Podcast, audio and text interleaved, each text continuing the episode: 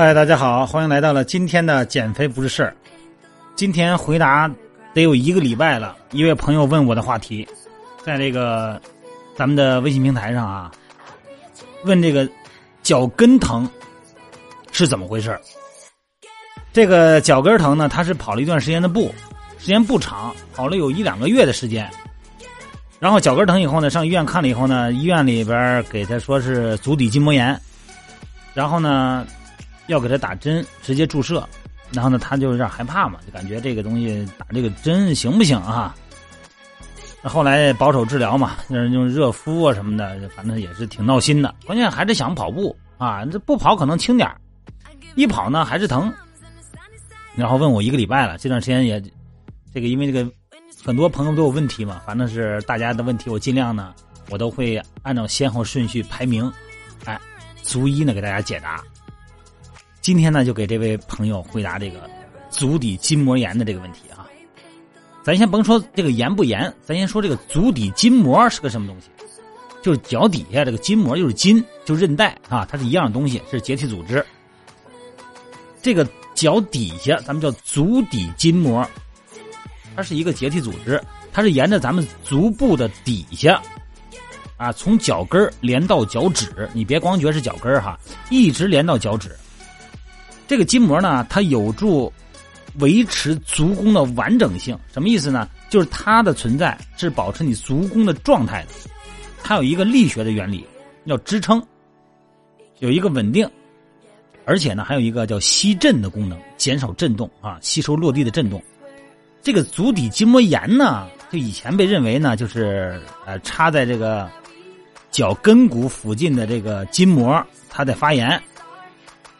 但是现在啊，随着这个更多的研究揭晓，这个原因呢，它在于组织，就这个筋膜组织因为受创伤而引起的退化，它是一种功能性的退化，而不是跟发炎有关。那这个可以解释为什么消炎药，甚至于说这些注射的治疗一直都不成功，就不管用。这个足底筋膜炎呢，这个疼痛呢，这个位置哈，就在这个脚跟儿。这个位置，而且是靠近内侧的区域。你看一下脚底下那肌肉哈，你就可以看到这个屈指短肌啊，这是一个肌肉哈，直接沿着足底筋膜啊往上走。在这个脚后跟内侧的部分啊，有这个外展的这个这个脚的这个呃母肌啊，就就大脚趾。这是一个特别重要的稳定肌哈，目前呢还不能确定足底筋膜发生的这个起源，因为很多人被诊断出来有这个足底筋膜炎的情况呢，它是有这个骨刺啊，还有这个筋膜的增厚，但是他们并没有这个脚后跟出现疼痛，他明明是有骨刺，但是并没感觉疼痛，所以说呢，比较客观的说法呢是位于筋膜深处的肌肉啊，因为张力的问题导致疼痛，而不是筋膜本身引起的。这什么原因出现这个情况呢？这个足底筋膜的发生哈，最常见的理论呢，就是不断的重复拉扯足底筋膜，就是用的过度了啊，造成这个呃轻度的撕裂啊，不断的发生，最后导致疼痛。那如果这种情况呢，它是出现发发炎，但是更多的情况不是，更多情况是什么？就是压缩的作用啊，反复的机械性的负荷，老是跑步嘛，震地砸呀，震的砸呀，哎，导致不同程度的结缔组织的退化变性。这个组织变性哈，呃，更有可能呢发生血液供血不足的区域，所以说呢，结缔组织中的血液供应不足被切断了，导致供血不足。纤维软骨呢，这个也是发生弯曲和压缩力的结构，所以说呢，这个过程呢，让它产生比这个拉伸的力量更大，产生这种更大的一种这个负荷。而且呢，这个脚脚跟的这个骨刺呢，一般是认为这个筋膜炎的一种特征啊。但是很多证明显示，脚跟的骨刺不是足底筋膜炎造成的，因为它们是压缩，而不是筋膜的拉力。说有点乱，是不是？好像咱们这个普通的朋友们不学这个运动解剖的，好像不太理解这个哈。咱就这么说吧，简而言之吧，有两个最常见的风险，一个呢是脚踝。叫足背屈幅度减小，足背屈受限，什么意思呢？就你脚啊向后勾，伸直你两条腿，你把脚背勾向你的小腿，向后勾，这叫足背屈；向前伸，把脚伸直，这叫趾屈，就是足背屈的活动幅度减小。第二个原因呢，就是呃，这个体重大，BMI 值高啊，就是不运动，这两个人造成的什么？造成了足弓的拉力啊，增加了足弓的压缩力，尤其是这个足背屈，就是脚后跟哈，脚向后，脚背向后勾。这个活动受限以后呢，身体会通过增加足弓的动作来产生代偿，那这个时候呢，脚踝的往回勾的角度就减小了，影响了这脚的内旋和这个足底这个脚底下这部位对拉力的方式啊，而且呢，体重大的人呢会让足弓呢支撑发生超载，哎，这是一个负荷的问题，还有一个是鞋的问题，很多这个鞋的设计哈，直接。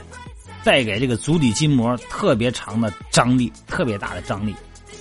而且呢，让这个足底的肌肉呢不让你使劲儿，就等于是把你的脚的功能给你剥夺了。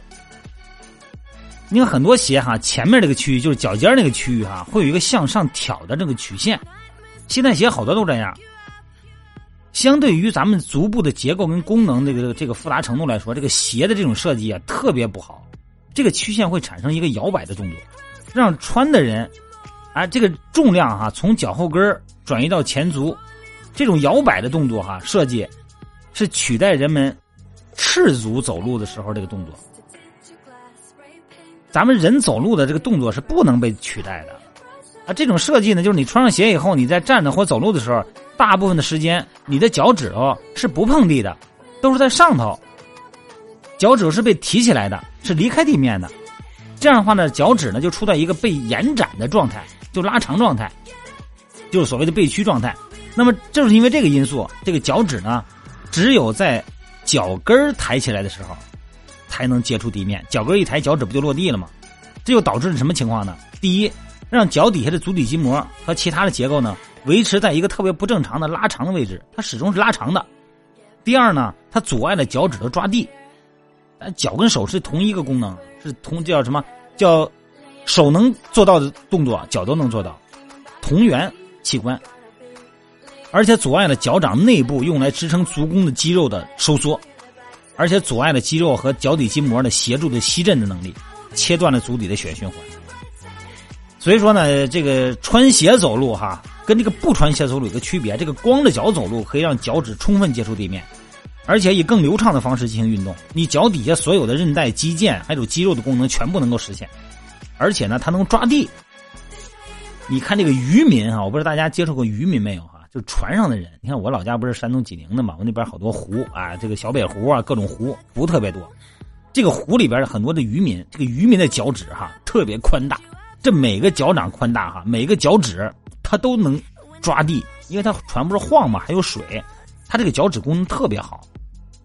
他就光着脚跑步，光着脚在这个木头上老那么走，他不会得筋膜炎，因为它功能没有问题。还有一个就是足弓哈，不仅仅是支撑全身的重量，它也提供脚底下这个空间。有的人是平足嘛，有的是高足哈。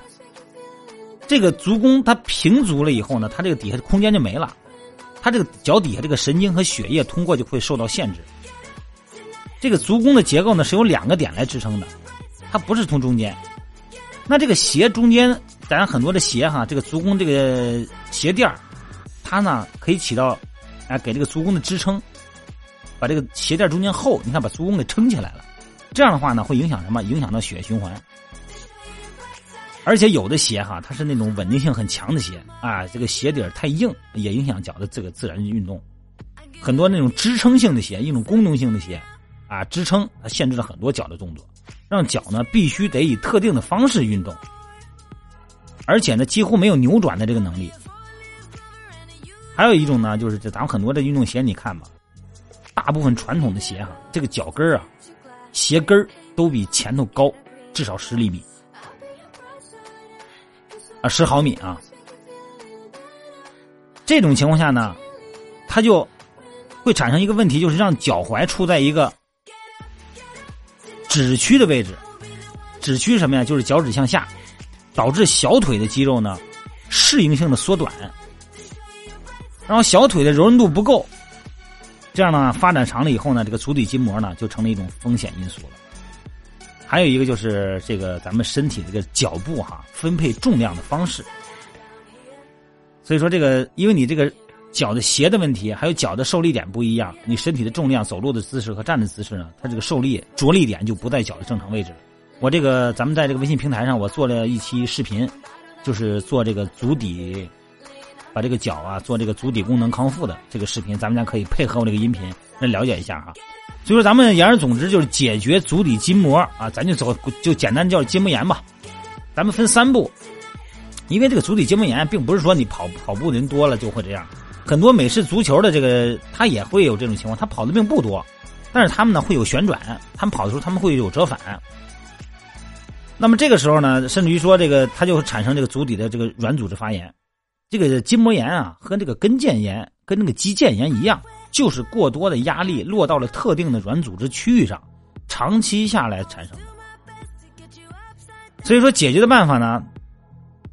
首先第一个是软组织的放松。最好的办法之一呢，就是我那个视频上也也也也描述了，高尔夫球或者那种按摩球带刺儿的那种，或者不带刺儿也不要紧，踩在脚底下来来回滚动，来放松按摩。足底筋膜，第二个呢，就是再把这个放松完了以后呢，就是接着就是恢复性的适应活动度和脚踝的和髋关节的稳定度。首先你得做一个测试，就是脚踝啊，这个测试我在那个视频上也也也也说过，两个腿并拢，膝关节伸直，脚尖向上，然后呢，你勾你的脚尖看看你的脚的外侧能不能跟垂直这个地面这个线成一个二十到三十度的角，如果做不到的话呢，说明你足背屈受限。就是你脚背你勾不回来，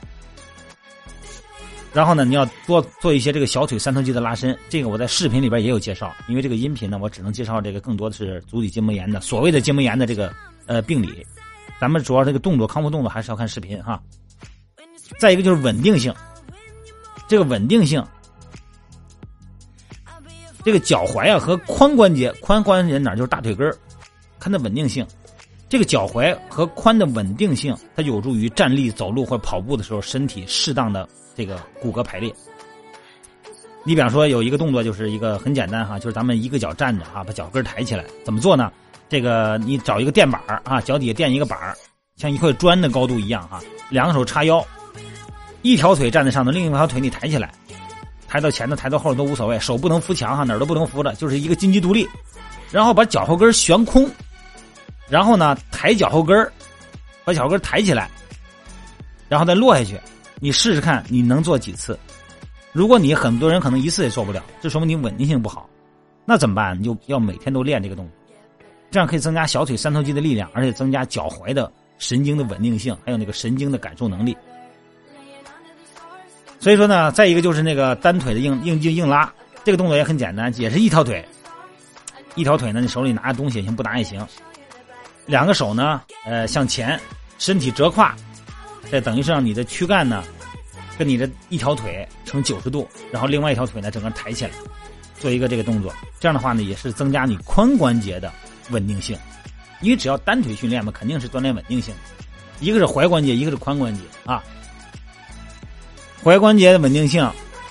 髋关节的稳定性，